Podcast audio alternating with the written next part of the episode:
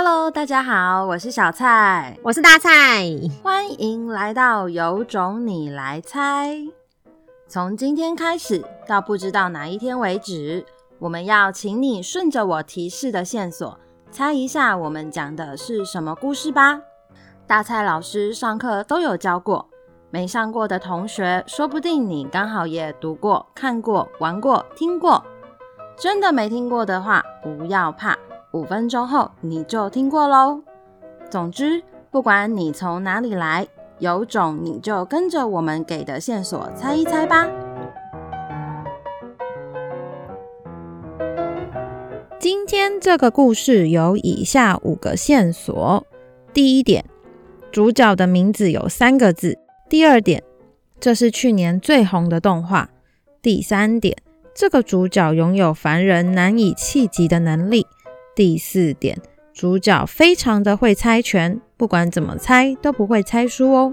第五点，他被灌输了一个信念，这个信念违反了他的生物本能。以上就是今天主角的五个线索。如果你猜对了，记得要来跟我们说哦。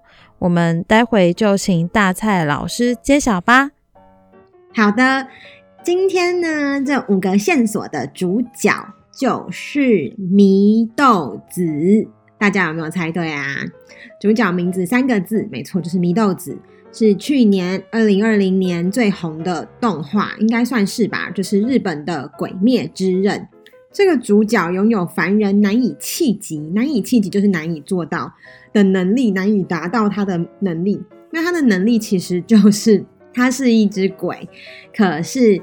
他嗯、呃、不会去杀人，然后他靠着睡觉就可以修复他的身体，甚至后来他还可以晒太阳。嗯，他是一个《鬼灭之刃》里面开外挂的角色，主角光环很重的人。那主角很会猜拳，不管怎么猜都不会猜输，这个是作者给他做的角色设定。然后他被灌输了一种信念，这个信念违反他的生物本能，就是。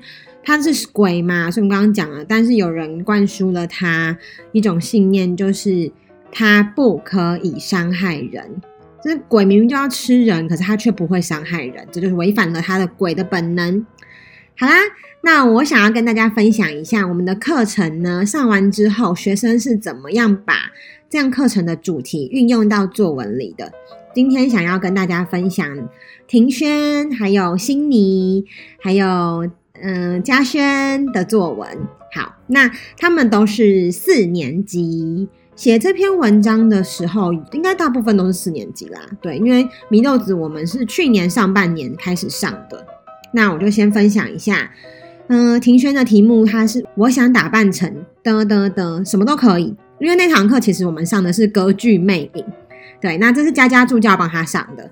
那歌剧魅影，我们就有个主题是我想要打扮成什么东西，那大家就会开始自己写啊。因为魅影他就会打扮成他想要打扮的样子嘛。因为歌剧魅影里面有一首歌就是化妆舞会，非常好听。我就是因为很喜欢才会出这个题目。好，那我们来听听看他想打扮成什么。他就是说，我想打扮成祢豆子。祢豆子是个个性既活泼又善良的人。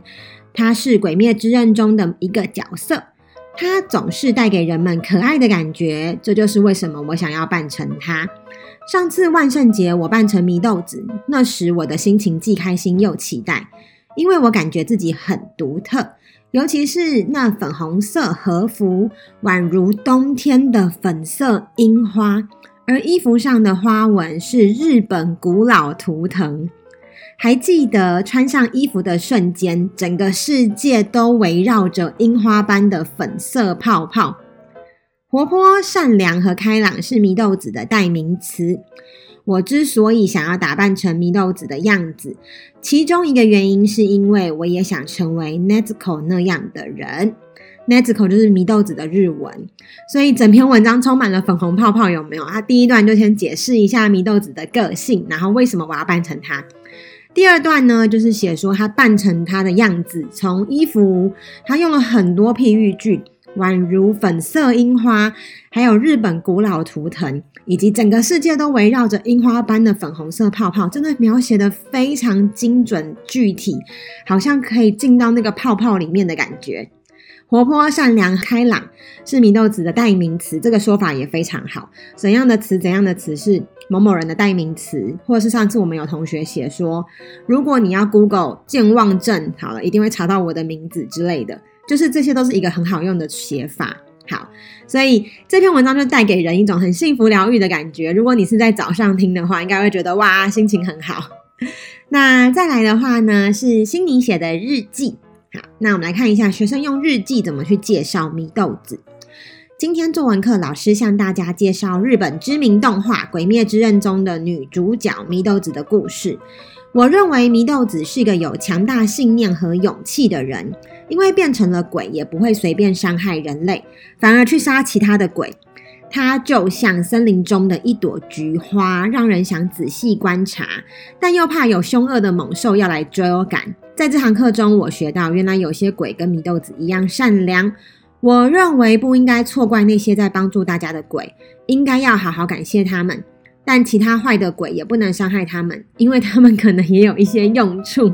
好，心妮在这一篇作文里面呢，很精准、很具体的用了譬喻句，然后很完整的句型，学到了什么？学到了什么？其实等到他真的要写到很长篇的作文的时候，他的这个醒思就可以拿来用，或者是他想要去形容今天什么？呃，譬如说一次不放弃的经验，那他就可以放说祢豆子呢，他就是。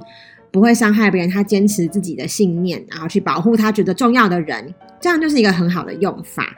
然后，心理四年级来说，它可以有形容强大的信念，跟森林中的菊花让人想要仔细观察，这些写法都非常的细，跟修辞非常的完整，所以算是一篇很不错的文章哦。好啦，最后呢，当然就是我们除了写一般的练习之外。